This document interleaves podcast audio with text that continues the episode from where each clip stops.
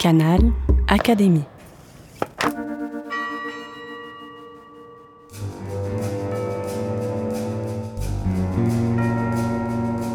Petite histoire de science.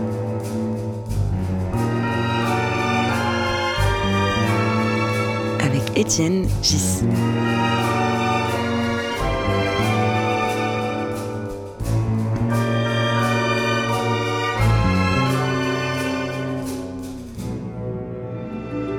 Le podcast de l'Académie des sciences. Dans les années 1960, euh, le mathématicien Mark Katz écrivit un article dont le titre euh, énigmatique est le suivant.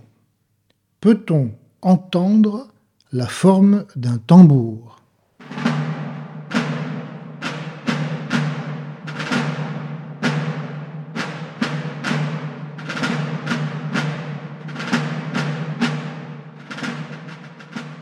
En écoutant le son d'un tambour, peut-on déterminer ses dimensions et sa forme? Est-il euh, circulaire, euh, ovale ou peut-être carré ou peut-être euh, encore plus compliqué? C'est l'histoire de la résolution de ce problème que je voudrais vous raconter.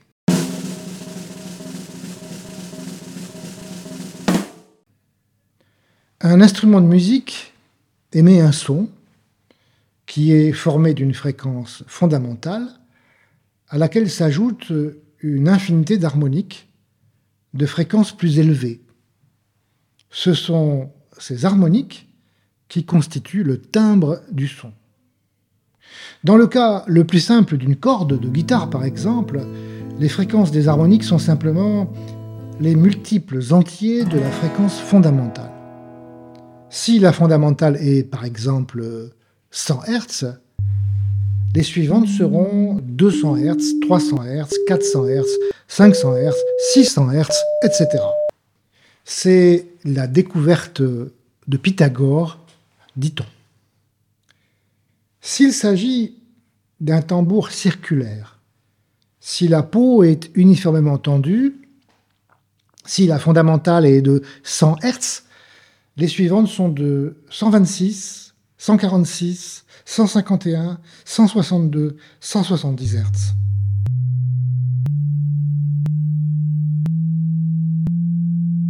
Etc. Là, il faut faire un calcul qui a été fait au XIXe siècle par le mathématicien appelé Bessel. On comprend donc pourquoi on distingue facilement un tambour d'une guitare. Bon, la belle affaire, c'était évident. Remarquez que les fréquences des harmoniques d'un tambour circulaire ne sont pas des multiples entiers de la fondamentale. Il ne faut donc pas espérer un son très harmonieux du tambour, comme c'est le cas pour une corde dont la énième harmonique est proportionnelle à n. Bien entendu, la fondamentale d'un tambour circulaire n'a aucune raison d'être de 100 Hz. Elle dépend du diamètre du tambour. Écoutez un tambour de 35 cm de diamètre.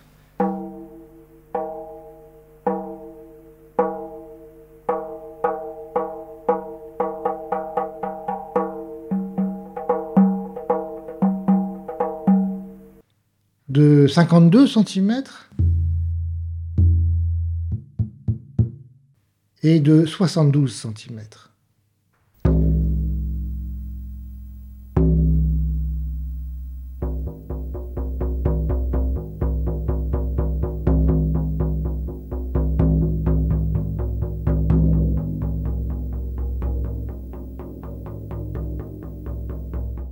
On comprend donc qu'on peut entendre le diamètre d'un tambour.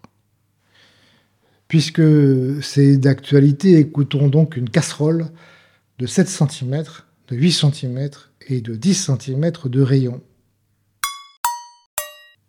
Mais que se passe-t-il si le tambour n'est pas circulaire? Ce n'est pas une question abstraite puisqu'il existe par exemple des tambours carrés dans la musique traditionnelle espagnole. Écoutez donc.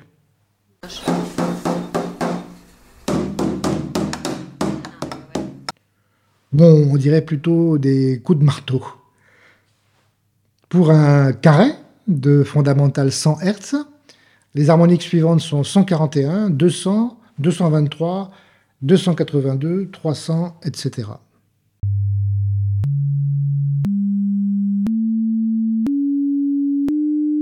On distingue donc à l'oreille un tambour carré d'un tambour circulaire.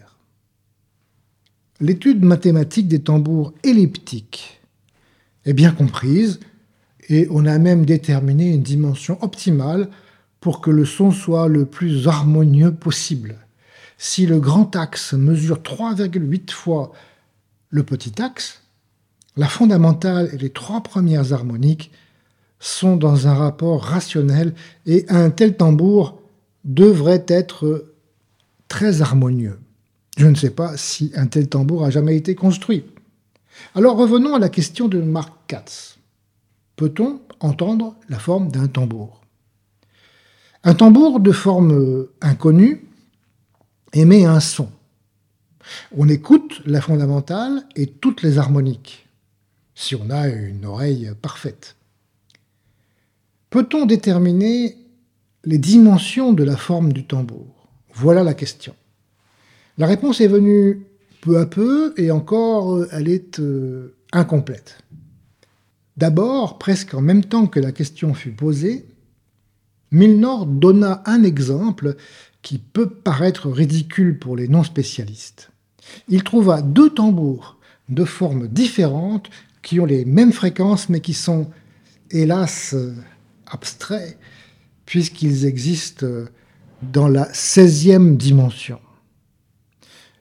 C'est bizarre, mais cela indiquait une piste qui s'avérera fructueuse, l'arithmétique. En 1980, Marie-France Vigneras trouva des exemples en dimension 2, comme il se doit. Mais hélas, ces tambours avaient des trous. Beaucoup de trous. 100 801 trous chacun. Pas vraiment ce qu'on attend d'un tambour. Des résultats partiels sont intervenus peu à peu, comme euh, un théorème qui permet de démontrer que le tambour est circulaire s'il a les bonnes fréquences, celles d'un tambour circulaire. La vraie réponse, satisfaisante, est venue en 1992 par trois auteurs, Gordon, Webb et Wolpert. Il s'agit de deux formes polygonales dans le plan qui sonnent de manière identique. On dit qu'ils sont homophones. Phone, pas phobe. La réponse à la question de Mark Katz est donc non. On ne peut pas écouter la forme d'un tambour. Mais ce n'est pas la fin de l'histoire, car ces polygones sont quand même un peu bizarres. Ils ont l'un et l'autre neuf côtés et ne sont pas convexes. Certains de leurs angles sont rentrants. Que se passe-t-il avec des polygones convexes? Personne n'en sait rien à ce jour.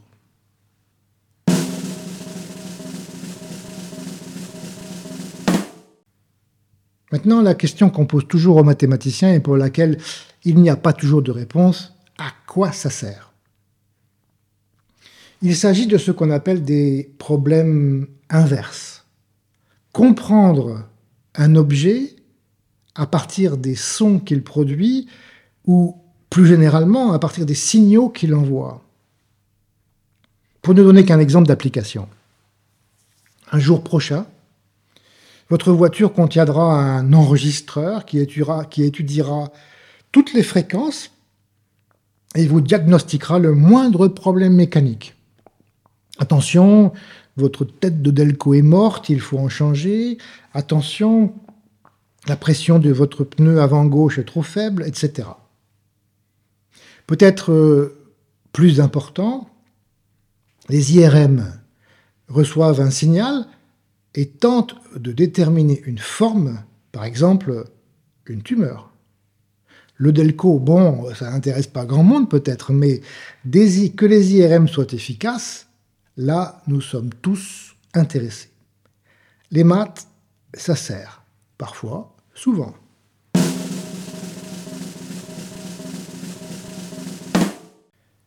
Pour terminer, je voudrais parler d'une chaîne YouTube que je trouve intéressante. Le titre Barb Makes Things, Barb fait des choses. Hi folks, welcome to Barb Makes Things. Today we hear what a hexagonal drum sounds like. En effet, Barb fait des tas de choses en bois, vraiment beaucoup de choses. Elle explique à un moment qu'elle pense qu'il faudrait inventer de nouveaux instruments de musique. Comme elle est fascinée par les polyèdres réguliers de Platon, dont le dodécaèdre, fait à partir de 12 pentagones, elle se propose de fabriquer un dodécaèdre en bois dont les faces sont des tambours pentagonaux. Un projet fou, à peu près inutile, mais que je trouve euh, euh, très esthétique, qui aurait plu à Kepler, qui liait les mathématiques, les polyèdres, les planètes, la musique et la magie. Comme en anglais euh, dodécaèdre se dit dodecahedron et que tambour se dit drum, elle se propose de construire un dodecahedrum. Et elle le fait. D'abord, pour s'exercer, elle fabrique un tambour hexagonal. Écoutez-le.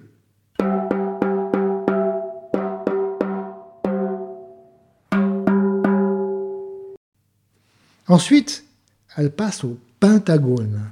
Le voici.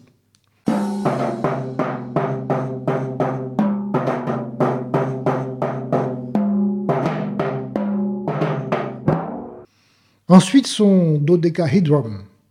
Voici un, petit morceau dans lequel les tambours hexagonaux et pentagonaux alternent. Est-ce que vous les reconnaissez à l'oreille?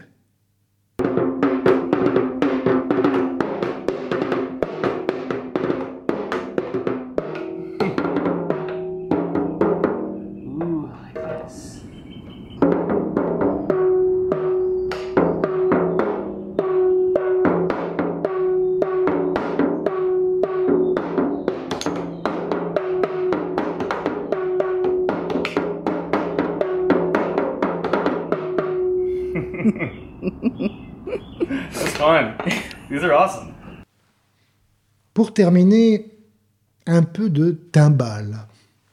On préfère les timbales au tambour. La peau est tendue sur un fût en cuivre dont la forme est calculée pour faire en sorte que les harmoniques successives sont dans des rapports presque rationnels. Une pédale permet de faire varier la tension de la peau et donc la fondamentale. Alors, écoutons la célébrissime première scène de 2001 Odyssée de l'espace, Also sprach Zarathustra de Richard Strauss avec trois timbales.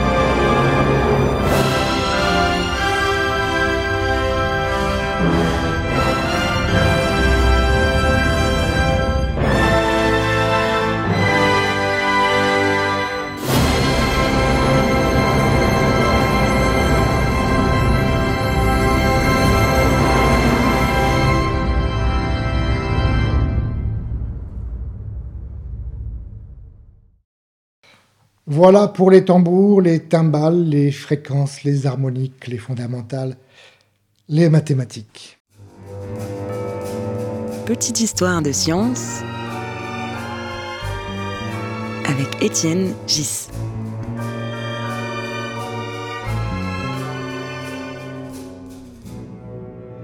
Le podcast de l'Académie des sciences. Canal Académie.